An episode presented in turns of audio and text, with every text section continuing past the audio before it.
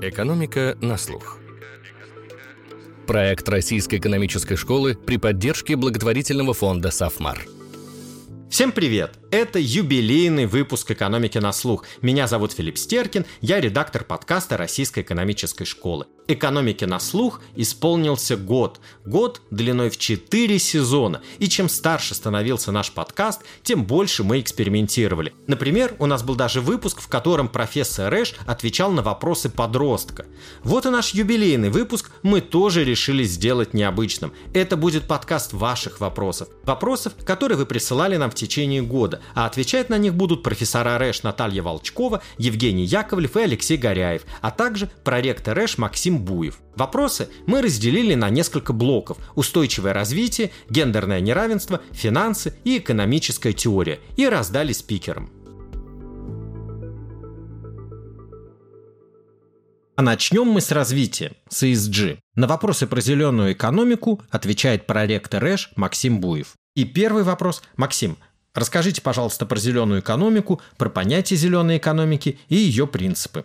Если мы говорим именно про термин «зеленая экономика», то под ним разные вещи понимают. Но в общем и целом это, можно сказать, экономика нового типа, которая использует возобновляемые источники энергии, строит так называемые зеленые дома. Вот если новые офисы Сбербанка посмотреть, там все стены, они живые, они, там какая-то трава, растение растет. Транспорт в этой экономике, он не загрязняет э, в той степени, в которой мы сейчас видим или видели. Обычный транспорт не загрязняет окружающую среду. Соответственно, в этой экономике стараются правильно управлять водными ресурсами, пытаются уменьшить отходную часть экономики. То есть если вот, ну, очень близкое понятие к зеленой экономике, так называемая циркулярная или экономика замкнутого цикла, традиционная экономика, которая выросла из э, исторически с момента, там даже до момента промышленной революции, она линейная. То есть take, make, waste, как говорится, троица такая, что возьми, сделай, избавься. Вот. И в экономике циркулярного типа как раз э, отходы, вот этот waste, его пытаются переработать и запустить обратно в производство, то есть уменьшить отходную часть экономики. И это тоже вот очень близко к понятию зеленая экономика, ну и, и экономное использование земли. И вот сейчас можно из последних даже новостей буквально а, вышел отчет одного think танка американского, который пытался оценить, сколько земли именно займут возобновляемые источники энергии, если там к 35 или 50 году Земля перейдет на солнечную энергию и полностью и на энергию ветра. И вот по подсчетам этого think tank на самом деле площадь, занимаемая солнечными панелями и ветряками, будет меньше даже, чем площадь та, которую сейчас занимают э, источники энергии, основанные на переработке углеводорода. Вот. Ну, в общем и целом, это экономика, которая, как говорят экономисты, принимает во внимание, ну, как бы интернализует эффект экономики на окружающую среду. То есть вот если мы вспомним там Карла Маркса и его там политическую теорию, то Карл Маркс говорил, там его политической теории был, был такое понятие, как люмпен пролетариат. То есть это пролетариат совсем низкого уровня, который не имеет классового сознания и который все остальные классы нещадно, в частности капиталисты, они нещадно эксплуатируют. Так вот, в зеленой экономике нет вот этого нещадного эксплуатирования природы. То есть природа в зеленой экономике перестает быть вот этим люмпен-пролетариатом, как у Карла Маркса. Скажите, а как вам кажется, насколько это развитие зеленой экономики наше неизбежное будущее? Ну, я думаю, это естественное развитие капитализма в каком-то смысле, потому что я люблю цитировать очень часто, я привожу пример итальянского экономиста Джованни Ориги. Он относится к таким политэкономистам, которые смотрели на то, как развивается капитализм, как э, от одной системы переходит к другой и так далее. У него есть такая теория, что, мол, смена мирового порядка переход такого мирового гегемона, условно говоря, там от Голландии к э, Британской империи, от Британской империи к США, и теперь, как мы видим, от США к Китаю, всегда сопровождалось тем, что на каждом вот таком этапе вот эта страна-лидер принимала во внимание, как бы интернализировала один из внешних эффектов, которые рынки не принимали во внимание. И вот, допустим, что сделала США, это такой мировой полицейский. То есть, условно говоря, США предоставили миру продукт, э, защиту так или иначе. Насколько это удачно получилось, это другой вопрос. Но, собственно, Британская империя дала миру торговлю, безопасную, значит, США безопасность. И следующий вопрос там по Риге, что даст Китай. И как раз э, в его парадигме это было как раз э, устойчивое развитие и переход к зеленой экономике, к бережному отношению к природным ресурсам и так далее. Но даже если на Риге не смотреть, в принципе, мы видим насколько развитие капитализма, развитие экономик приводит, ну, банально, к загрязнению даже среды, ухудшению здоровья населения. И естественным образом, это можно даже видеть и слышать в популярных СМИ, все чаще задаются вопросы, ну, правильно, допустим, измерять развития обществ только объемом ВВП. ВВП не принимает во внимание многие такие показатели, там состояние, качество городской среды, насколько действительно экология принимается во внимание, там качество воздуха, качество воды. Это все влияет на наше благосостояние в общем и целом, на наше здоровье, на нашу продолжительность жизни, на наше ощущение себя и, в общем, там ощущение, насколько мы счастливы или несчастливы. И зеленая экономика, она вот именно про это, потому что, как я сказал, можно дать много различных определений определений, но так или иначе, помимо окружающей среды,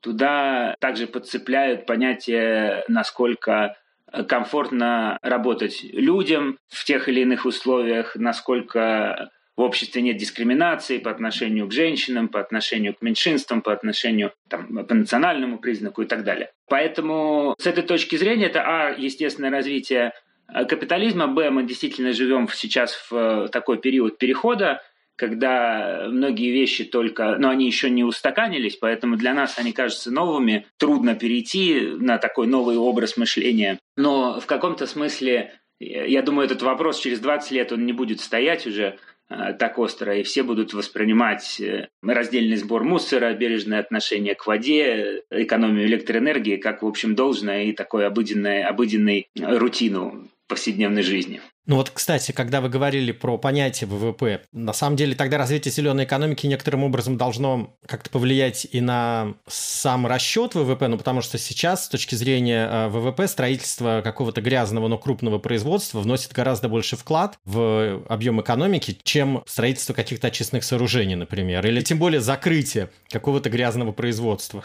Ну да, абсолютно вы правы. И ну, тут надо не то чтобы вспомнить, но подумать о том, что, в общем, ВВП это тоже достаточно новая концепция. То есть там до 30-х годов про ВВП... И 100 лет ему нету. Да, и, в общем-то, это очень удобная метрика, но она, как показывают сегодняшние реалии, она уже устарела. И можно пытаться с ней играться как-то и добавлять туда какие-то эффекты, пытаться измерять, ну, как любой, любым индексом э, качества жизни но весьма вероятно появятся другие индексы, другие со временем показатели, которые станут такой повседневной мантрой и все будет зациклено не на рост именно выпуска в экономике, а на повышение качества жизни. И ну, вы абсолютно правы, совершенно правильно говорите, что некоторые действия, переход именно к зелености экономики, возможно, будет означать снижение экономического роста или его замедление. Это тоже возможно, но не факт, что это понизит уровень жизни, потому что одно дело рост, другое дело перераспределение эффектов от этого роста среди разных слоев населения. Если улучшать именно перераспределение, при тех же темпах роста, то жизнь большинства, скажем так, будет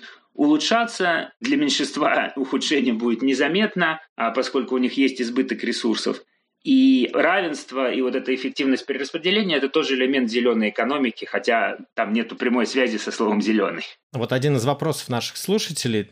Переходим к России. А почему Россия, если это будущее неизбежно, то почему Россия так неохотно и медленно развивает э, зеленую повестку, хотя, ну, понятно, что с зелеными инвестициями будущее. И от себя добавлю, вот сейчас у многих чиновников мнение, что да, за зеленой экономикой будущее, нефть и уголь э, будут уходить, они не будут нужны в таких количествах, поэтому нужно как можно быстрее все выкачать, как можно быстрее вложить в их добычу, а потом уже продать и на эти вырученные деньги развивать зеленую экономику? Ну, во-первых, у экономистов есть отдельный подход к тому, с какой скоростью выкачивать природные ресурсы. Есть такая лемма Хотелинга, которая связывает оптимальную скорость выкачивания ресурсов э, с их ценой. И на самом деле, если очень быстро выкачивать природные ресурсы, то цена переизбыток их на мировом рынке будет означать снижение цены, и окажется, что это все было зря, потому что их не продать или они ничего уже не стоят. Поэтому как бы вопрос упирается в то, где они лежат в земле условно или э, свободно торгуются на рынке. Но это отдельная история. В общем,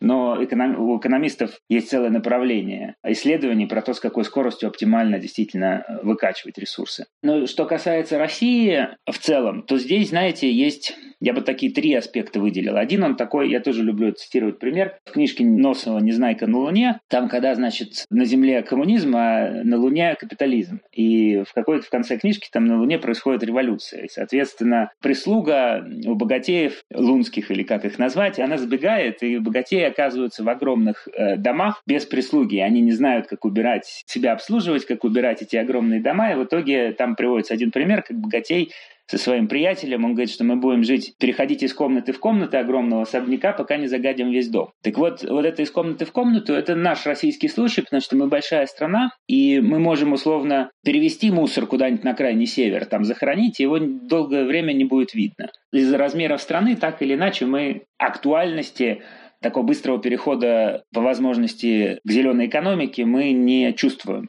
А в Европе, и Европа, она одна из лидеров ну или там лидер, скажем так, в мире, не США, а именно Европа. Это зеленые повестки одна из причин, как я так понимаю, потому что в Европе очень большая плотность населения, все проблемы, связанные с мусором и с загрязнением окружающей среды, они сразу же аукаются. Люди их видят, и э, поэтому для них они реагируют гораздо быстрее, чем в других частях света. Это одна вещь. Другая вещь, что ну, мы в настоящий момент страна достаточно изолированная, хотя бы там по политическим каким-то причинам, причинам. И когда до нас докатываются какие-то такие веяния, у нас долгое время есть сомнения, и мы думаем, что это такая приходящая мода. И вот в частности с так называемой ESG-повесткой э, Environmental, Social and Governance, да, это как раз очень тесно связано с переходом к зеленой экономике. Мы это сейчас даже видим в рамках новой лиги, РЭШ – часть новой лиги, четырех университетов частных. Работая с корпоративными клиентами, мы очень часто от них слышим, что для начала нам вы должны рассказать менеджменту нашему, что это на самом деле актуальная проблема, переход к зелености, что это не приходящая мода, что это кому-то в голову в Европе там сбрело, вот мы сейчас этим поиграемся, потом выкинем, и все будет по-прежнему, как было до этого. Нет, это не так, это действительно необходимость, но мы ее просто пока еще не, ощу- не ощутили так в полумере. Вот, а потом э, третий момент, это у нас, поскольку мы самые умные, что правда, но как бы должна быть какая-то селф-рефлексия, идеи, которые к нам приходят извне, мы воспринимаем со скепсисом. И это мы тоже, кстати, слышим от корпоративных клиентов, что когда вы будете рассказывать про зеленый переход, вы только не говорите, что это вот... Не, ну, вы можете, говорить, ссылаться, но это не произведет должного эффекта, если там будут фигурировать какие-нибудь британские ученые или там европейский или мировой консенсус. Вам нужно, я утрирую, конечно, сказать, что русские ученые еще в 17 веке предсказали, что там будет вот так вот. Вот, тогда это, безусловно, гораздо больше эффект имеет. А поскольку действительно веяния идут из Европы, то мы их очень пока осторожно воспринимаем, я бы так сказал.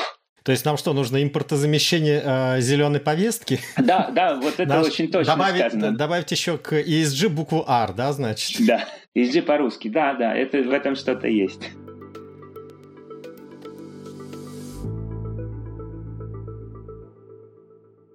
Один из факторов устойчивого развития – устранение гендерного неравенства. Эту проблему мы уже обсуждали в нашем подкасте, и наши слушатели присылали вопросы на эту тему. Ответить на них мы попросили профессора Наталью Волчкову. И первый вопрос – как социально-политические факторы сказываются на гендерных установках в России?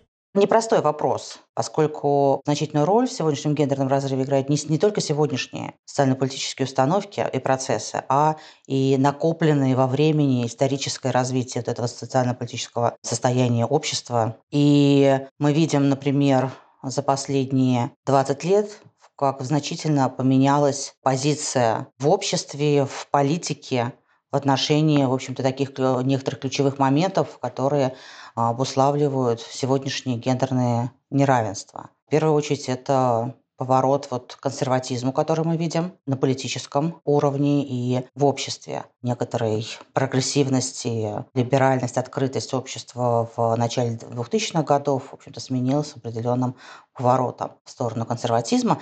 Для гендерного проблематики это очень важно, поскольку в традиционном российском обществе, в первую очередь, семейный уклад патриархальный существовал. Поэтому, конечно, связь между тем, что декларируется на политическом уровне и гендерным неравенством, она есть. Закон о домашнем насилии, который в России не принят, конечно, также накладывает отпечаток на положение определенных семей и женщин и мужчин в них, и, безусловно, конечно, сказывается на вот определенных аспектах этого гендерного неравенства. Не на всех, конечно, но на некоторых – да. Но и показывает, что проблема и связь вот существует и требует, конечно, очень серьезного понимания проблематики со стороны властей и политиков. Наталья, вопрос теперь про экономику. Способствует ли экономический рост сокращению гендерного неравенства? Здесь также, в общем-то, нет монотонной связи. Э, дело в том, что по разным совершенно причинам, сравнивая страны разного уровня развития, мы наблюдаем то, что в очень бедных странах есть некоторое гендерное равенство, которое по мере вот перехода страны от бедности к некоторому среднему промежуточному уровню благосостояния, гендерное неравенство увеличивается. И наоборот, на другом конце спектра в богатых странах мы видим по мере роста а, благосостояния также снижение гендерного неравенства. И механизмы совершенно разные. В случае очень бедных стран необходимым условием выживания семьи является работа двух родителей. Иначе очень маленького дохода одного не хватает на то, чтобы прокормить семью. Поэтому вынуждены в бедных э, странах э, работать оба родителям. Также мы это видим внутри стран, среди бедных, бедных семьях. Вот эту тенденцию работать э, двоим, потому что иначе не прокормить а, семью. В то время как постепенно вот от бедности в сторону, движения в сторону средних уровней доходов как раз он позволяет уже одному члену семьи содержать свою семью, и есть определенная тенденция в экономическом плане женщин не работать. Почему? Потому что доходы, которые она получает на рынке труда при невысоких уровнях развития экономики, а не компенсируют необходимые затраты на то, чтобы содержать семью с помощью наемного труда. Поэтому вот гендерное и экономическое неравенство в определенной степени растет. С другой стороны, на другом конце спектра, когда экономика развитая, соответствующие инвестиции в образование позволяют э, женщинам получать высокие доходы, в этом э, случае это также способствует тому, что она может полностью посвятить себя и карьере, и участию на рынке, в рынке труда формальном или неформальном, и тем самым а, снижает экономическое неравенство. То есть механизмы вот здесь связаны, конечно, с уровнем зарплат и с необходимостью вживания в случае бедных стран. Они приводят к тому, что вот экономическое неравенство в гендерном разрезе и в бедных странах а, может расти по мере роста бедности, и наоборот, в богатых расти по мере роста богатства. Скажите, а может ли способствовать э, снижению гендерного неравенства увеличение финансирования социальных сфер, в которых э, активно заняты женщины? И может ли, наоборот, соответственно, недофинансирование этих социальных сфер быть одной из причин гендерного разрыва в зарплатах? Я думаю, здесь также в этом вопросе есть несколько сторон и несколько механизмов. Если у нас в литературе и в исследованиях мы хорошо документируем наличие так называемого наказания за материнство, то есть рождение ребенка отбрасывает женщину значительно по уровню заработной платы, и это снижение заработной платы, и о нем помнит рынок труда и спустя 20 лет после того, как ребенок был рожден. То есть есть такая долгоиграющая история, связанная с материнством и гендерным разрывом заработной плате, то, безусловно, наличие полноценных возможностей за счет государства воспользоваться возможностями детских садов и яслей эту проблему снимает. Ну, снижает, по крайней мере, в значительной степени. С другой стороны, может ли государство через э, повышение финансирования, что будет сказываться положительно на доходах женщин, работающих в социальной сфере, снижать гендерное неравенство, я думаю, что такая возможность есть. Поэтому если рост зарплаты будет происходить э, в тех секторах, в первую очередь бюджетных секторах, где государство может напрямую влиять на зарплату, то, безусловно, это будет способствовать тому, что будут расти зарплаты и в целом в экономике, и в тех секторах, где женщины а, присутствуют. То есть в определенной степени такая возможность есть. Но понимая, в общем-то, хорошо бюджетные ограничения государства, представить себе такой сильно опережающий рост расходов на социальную сферу, это представляется очень слабо возможным. Поэтому я бы вот особо не рассчитывала на такой механизм снижения гендерного неравенства, поскольку, в общем-то, его возможности реально очень сильно ограничены. Наталья, а насколько причиной гендерного разрыва в зарплатах может быть то, что женщины чаще выбирают профессии, где потенциально зарплата ниже, а при одинаковом выборе с мужчинами профессии они чаще работают по специальности с относительно более низкой зарплатой. Вот. Действительно, когда мы анализируем гендерные разрывы, так называемые структурные, то есть э, представленность женщин и мужчин в разных секторах экономики, мы видим, что женщин больше половины работающих в секторах э, менее оплачиваемых. И наоборот, женщин меньше половины работающих там, тех секторах, где зарплата выше. Но при этом не все так однозначно. Исследователи по тем же самым Штатам Америки показывают, что, например, если мы в... При том, что в целом в обрабатывающей промышленности мы видим такое смещение в пользу мужчин с точки зрения занятости и более высоких зарплат, то внутри вот этой обрабатывающей промышленности, например, на подсегментах, требующих очень высокой квалификации, мы видим в некоторых там элементах экономики э, преобладание женщин. Но это, конечно, узкие сектора, речь идет о небольшом количестве работников, и там тоже может случиться. То есть вот такой однозначности нет. Но в целом такая тенденция вот по большим секторам, а, сельское хозяйство, промышленность, а, услуги, мы это, конечно, наблюдаем. Вопрос, насколько женщина добровольно выбирает эту работу. Да? И, как я уже говорила, вот то самое наказание за материнство, один из его аргументов, э, объяснение этого наказания за материнство является то, что э, когда появляется ребенок, женщина предпочитает большую гибкость рабочего времени. То есть, если есть выбор работать там, где позволяется, имеется возможность э, остаться дома с больным ребенком или уйти пораньше с работы, то женщина предпочтет вот такие возможности, пожертвовав определенной зарплатой за это. Также не менее важно – это конкуренция. Конкуренция за работы, за позиции, она, в общем-то, не в пользу женщин устроена. Мы видим из таких лабораторных исследований, когда смотрят когда изучаются способности женщины конкурировать, мы часто наблюдаем, что а, женщины предпочитают не конкурировать, а согласиться на меньший доход. С чем это связано? Также объяснение этому есть ряд. Вот можно, конечно, говорить о том, что психологически женщины другие, чем мужчины. Но очень часто это может быть связано с тем, что с детства женщине транслируется идея о том, что женщина должна быть скромной, она должна себя не выставлять, не выпячивать, уступать, и так далее. Вот то, как, то, что мы транслируем в детстве мальчикам и девочкам, уже в этот момент задается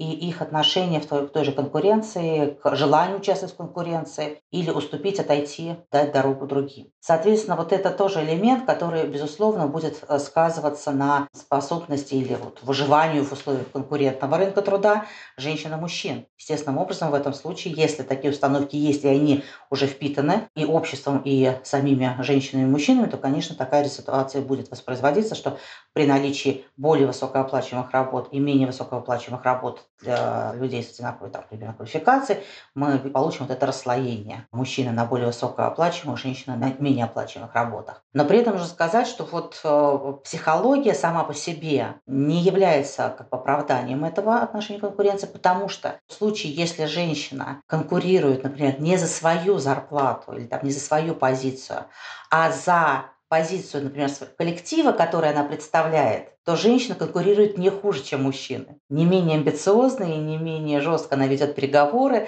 например, за зарплату э, коллектива, которого вот она либо возглавляет, либо представляет.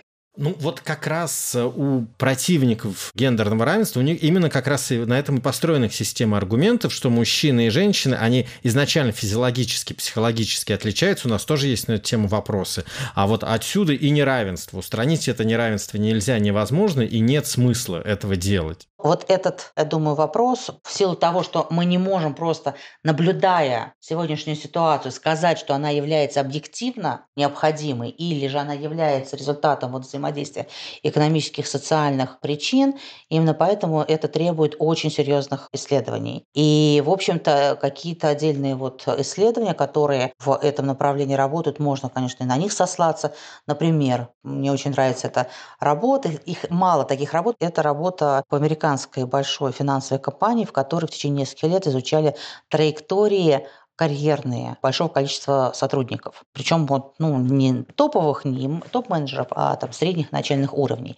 И было показано, что есть значимые различия в карьерах мужчин и женщин в зависимости от того, кто является их начальником, мужчина или женщина. Мужчины лучше продвигались быстрее в случае, если их начальником был мужчина, в то время как у женщин различия этого не было. И вот в момент исследования это произошло такое, в общем-то, социально-политическое изменение, запретили курить в офисах. И оказалось, что вот этот момент попал момент, когда происходило исследование, в период, когда это происходило исследование, оказалось, что после этого запрета ситуация чуть-чуть улучшилась. Этот разрыв гендерный, связанный с различием в карьер мужчин и женщин, зависит от того, кто их начальник, а он снизился. То есть, в общем-то, никакой физиологии, изменений физиологии или психологии не было а гендерное неравенство изменилось. Ну и объяснение вот этого факта было автора, который исследование дает, он связан с тем, что вид социализирования, который практиковался в компании, когда ты перерывах между работой, в коротком перерыве идешь покурить, соответственно, встречаешься с, там, возможно, с начальником,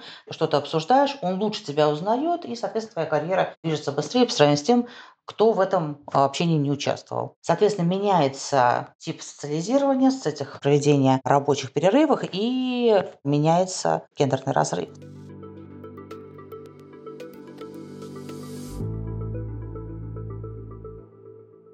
Среди инструментов устойчивого развития важное место занимают, конечно же, деньги. И мы переходим к теме денег, в том числе личных.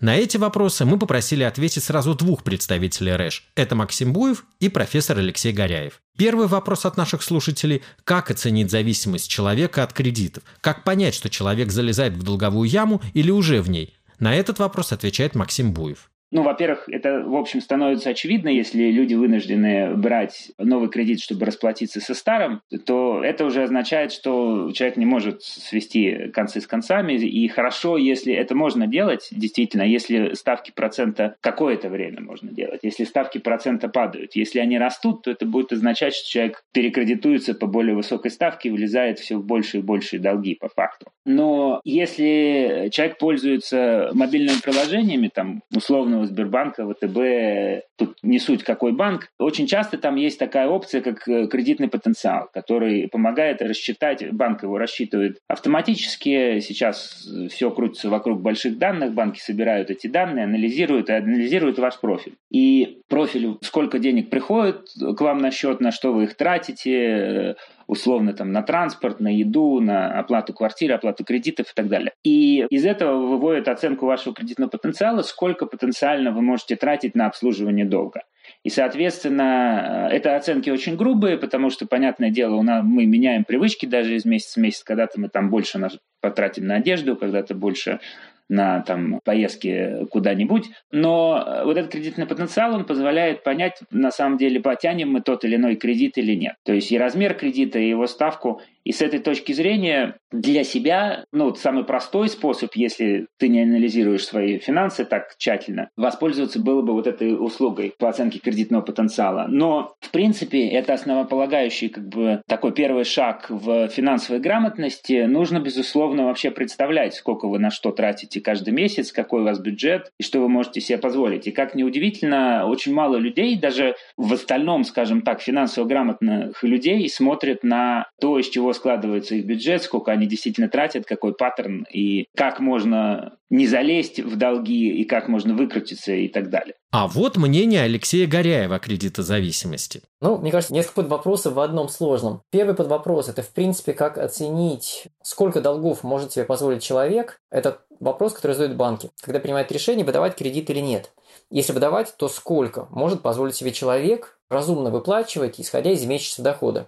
Вот. Ну и там разные есть оценки, то есть кто-то говорит, там 40% всего лишь дохода может выплачивать, кто-то там делает поправку, там до 70 может проценты выплачивать, кто-то говорит, что нужно взять краткосрочные кредиты и там долгосрочные, например, ипотечные, тогда там показатель долговой нагрузки может быть чуть больше. Но мне кажется, с точки зрения человека здесь важнее другое. Здесь важнее понимать, что все в жизни может поменяться в худшую сторону в том числе. То есть доход может упасть неожиданно там вследствие разных причин, экономический кризис, там уволили, все что угодно. Или, соответственно, могут увеличиться расходы. И мы часто такое наблюдаем, я уверен, каждый в своей жизни. Вот. И с учетом вот этих обстоятельств, наверное, лучше иметь какой-то запас прочности. И вот есть люди, которые уверены в том, что в принципе не нужно использовать кредиты только в самых экстремальных случаях чтобы как раз иметь максимальную прочность. Если человек, ну, мы знаем, что у многих, к сожалению, такая ситуация, что они уже оказались в той самой долговой там яме, и это значит, что, ну, собственно, вот есть несоответствие между расходами и доходами, очевидно, и существенная часть расходов – это вот как раз выплаты по кредиту. Ну, что сказать, легких решений нет, то есть нужно честно сказать, что да, придется считать, да, придется экономить, и, наверное, самый позитивный был бы, но самый сложный как бы выход – это повышать доход. А что нужно сделать для того, чтобы больше зарабатывать? Ну вот бегать нужно. Бегать, там, инвестировать в свой человеческий капитал, может поискать другую работу, что-то делать. И тогда получается, то есть в идеале как бы человек должен прийти к балансу, к гармонии между доходами и расходами. Потому что, ну, наверное, у большинства все-таки проблема в чем? В том, что человек живет недостаточно хорошо с точки зрения уровня жизни, хочет лучше. И питает иллюзию, что в этом могут помочь кредиты. И это вот абсолютный обман, который, к сожалению, навязывает реклама очень часто, потому что кредит, естественно, рано или поздно нужно возвращать, причем с процентами. И, видимо, многие люди, не обладающие пониманием этого, они попадают в эту ловушку. От траты кредитов к инвестициям. Один из вопросов наших слушателей – стоит ли молодому поколению начинать инвестировать в фондовый рынок? Отвечает Максим Буев. Спойлер, подумайте, на кого вы больше похожи? На акцию или облигацию? Замечательная тема.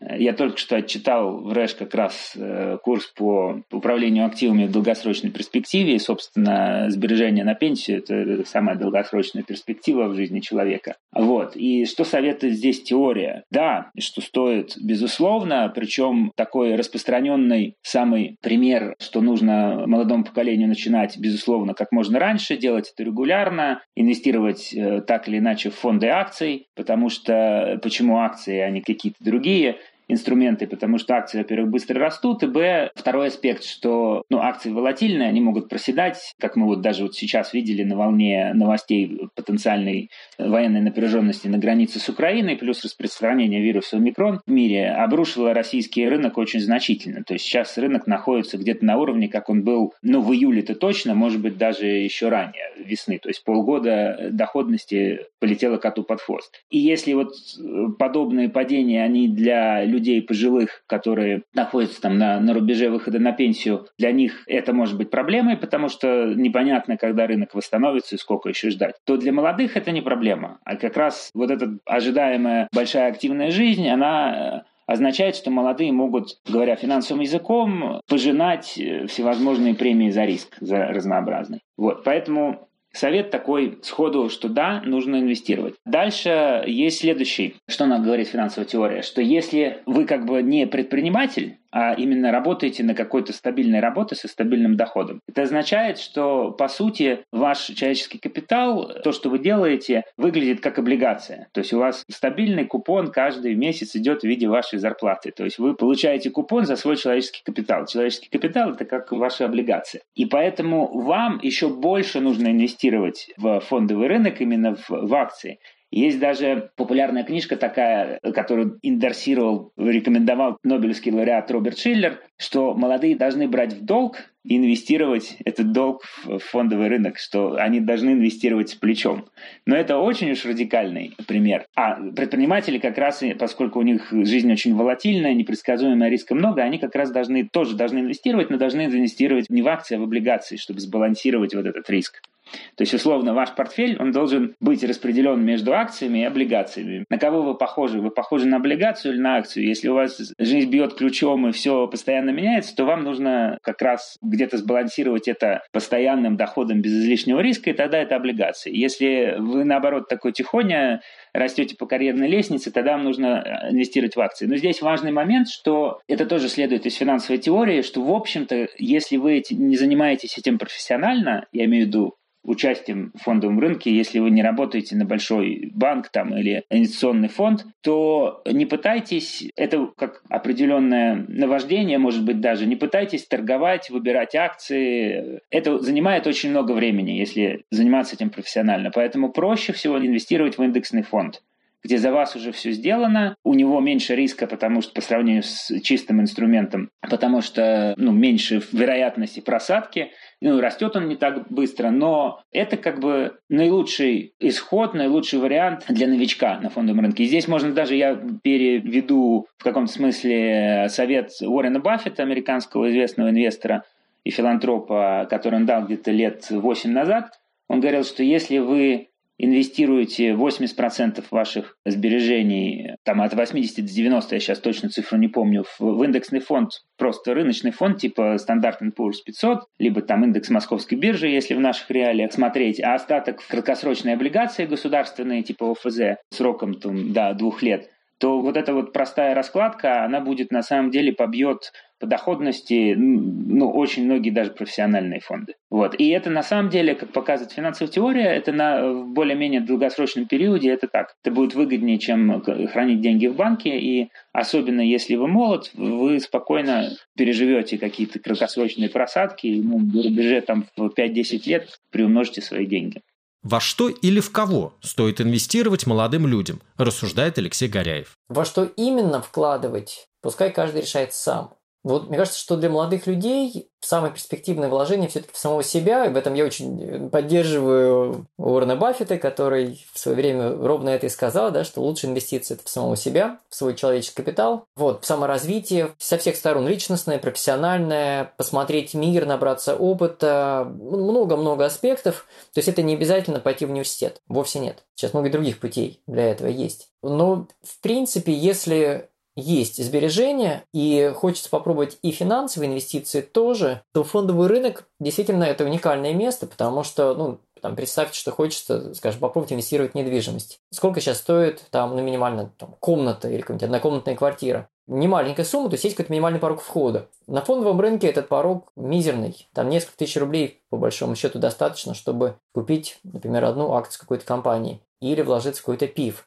И здесь еще раз, важнее не результат финансовый, сколько вы заработаете на этом, а именно опыт. Чтобы вы четко понимали то, что действительно инвестиции всегда связаны с риском, то, что есть определенный шум, то есть вверх-вниз, вверх-вниз, как идет, да, вот дергание, колебания рынка. Есть циклы, краткосрочные, там, месяцы, там, среднесрочное, несколько лет, долгосрочное, там, десятки лет. И, в принципе, в этом интересно разобраться, потому что, как ни крути, государственной пенсии вряд ли хватит для достойной жизни. И поэтому нужно самому заниматься этим вопросом, формировать личные сбережения для разных случаев, и для крупных покупок, и для резерва, и, конечно же, там, для своих детей. Так что да, я бы рекомендовал приобретать опыт, в том числе инвестиций в фондовый рынок. Алексей, а когда вы сами начали инвестировать на фондовом рынке? Я пытаюсь вспомнить. Наверное, когда я уже был на PhD, то есть это было, наверное, все-таки 20 чем-то лет. Я начал приобретать опыт. Ну, э, знаете, вот в отношении себя однозначно могу сказать то, что в тот момент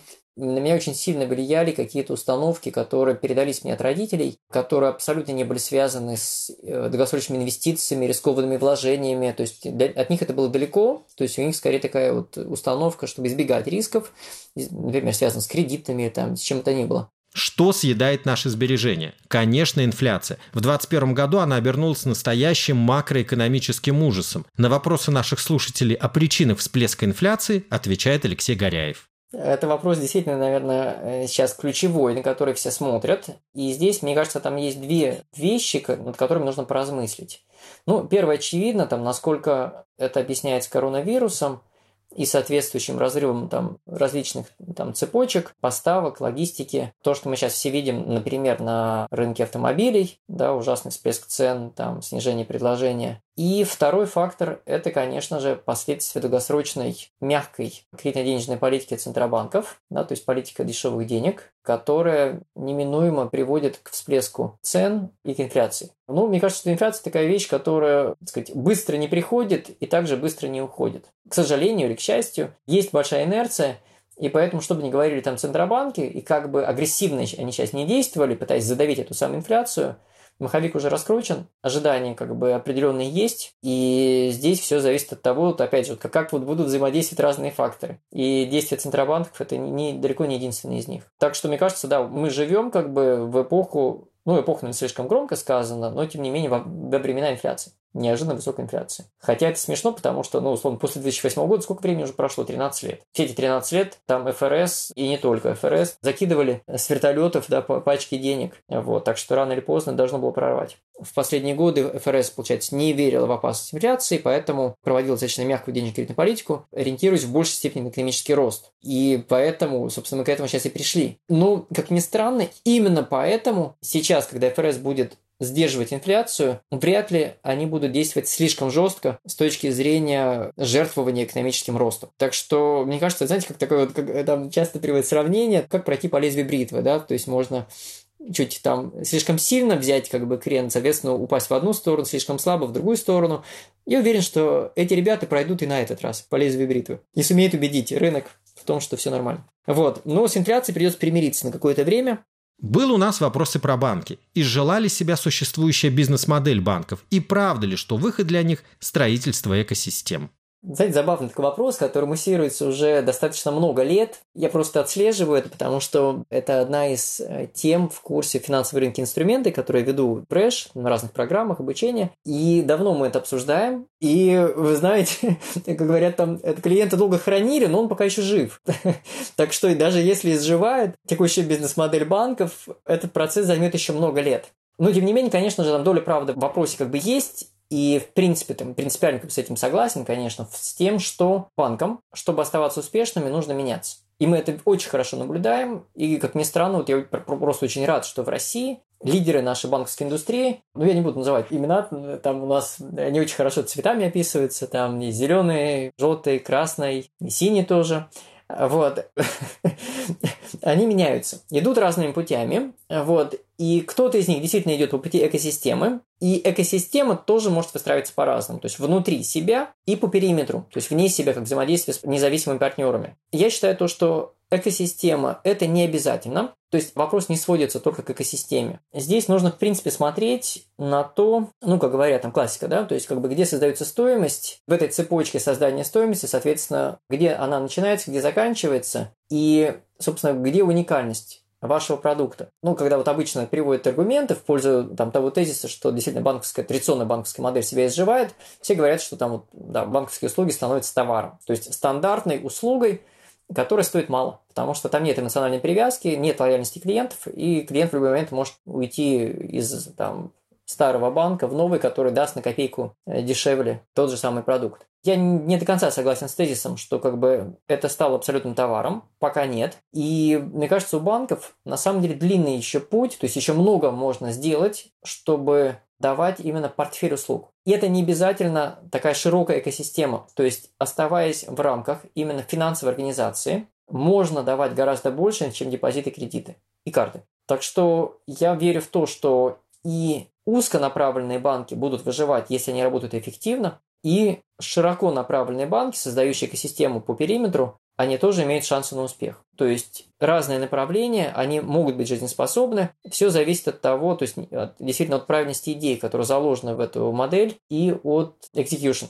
То есть от того, как на практике имплементируется вот эта идея. Как говорят, да, то есть execution is the king. То есть насколько удастся реализовать эти прекрасные мечты. И под конец нашей финансовой части личный вопрос одного из слушателей. 33 года, образование высшее, менеджмент. Работал в абсолютно иных направлениях, но понял, что хочу посвятить себя сфере финансов. Не поздно ли начинать? И если нет, то с чего начать и как действовать? Очень хороший вопрос.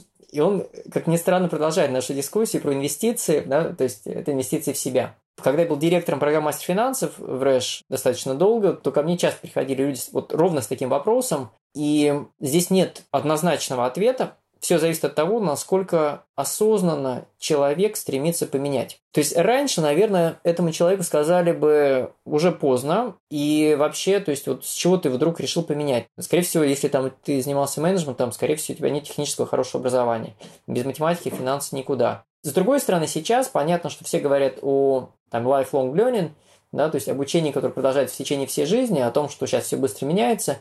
С этой точки зрения, вроде бы это нормально, как бы, да, совершать иногда такие скачки в карьере горизонтальные. Ну, я бы порекомендовал этому человеку очень хорошо продумать свою мотивацию и свое понимание того, насколько близка ему сфера финансов. Потому что в любом случае при таком переходе ему придется очень много вложить в том, чтобы добиться успеха в абсолютно новой для себя сфере. Но, в принципе, примеры очень хорошие есть. Когда, например, человек, допустим, был айтишником, работал программистом в банке, понимает, что он не отказывается от предыдущего бэкграунда своего, он хочет добавить к нему финансовый и хочет стать, ну, как раз работать на стыке финанса и IT. Тогда, например, это очень перспективное направление, и человек, то есть он может добиться очень большого успеха уже через несколько лет.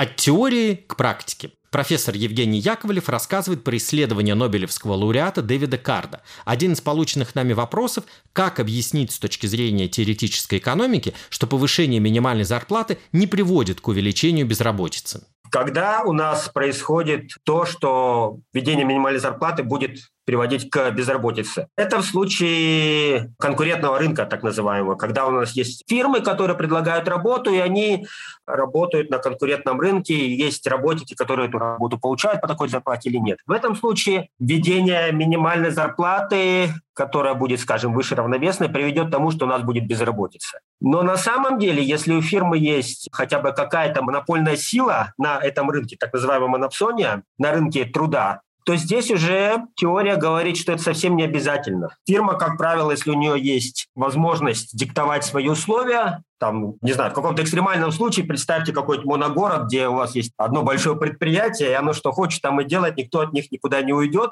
Вот, она как хочет, так и ставит зарплату.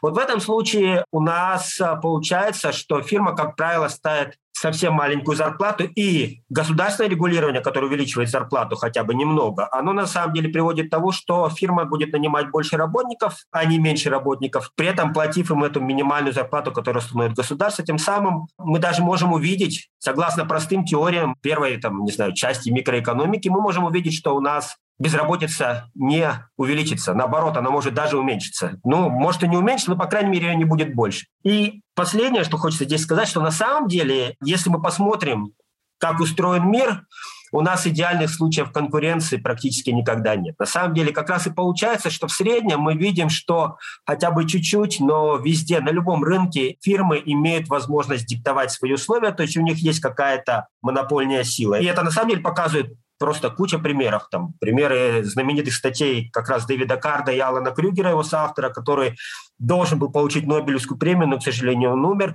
Вот они показывают, что это было действительно так, что повышение минимальной зарплаты там, в штате Нью-Джерси не привело к тому, что у нас увеличилась а, безработица в этом штате по сравнению с соседними. Потом тот же самый эксперимент сделали в Калифорнии. Опять не произошло увеличение безработицы.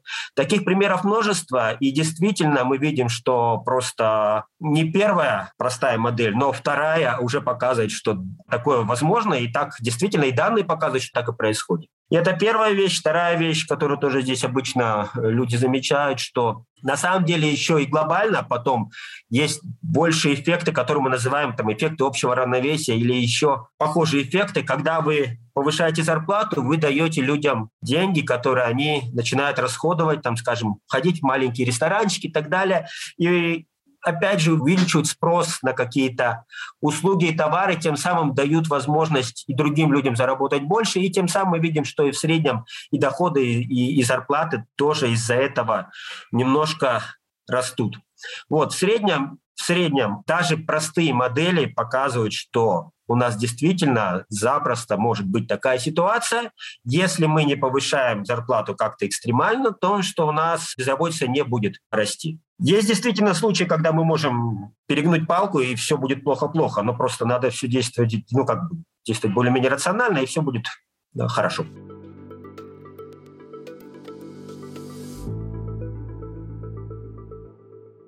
Среди полученных нами вопросов был один, который мы решили задать всем участникам подкаста. Если бы они могли внедрить в университете одну привычку, свойство, которой все бы следовали, например, никто никогда не стал бы опаздывать, что бы это было? Мы получили четыре разных ответа. Наталья Волчкова предложила подумать о том, как университет может формировать у студентов социальные нормы гендерного равенства.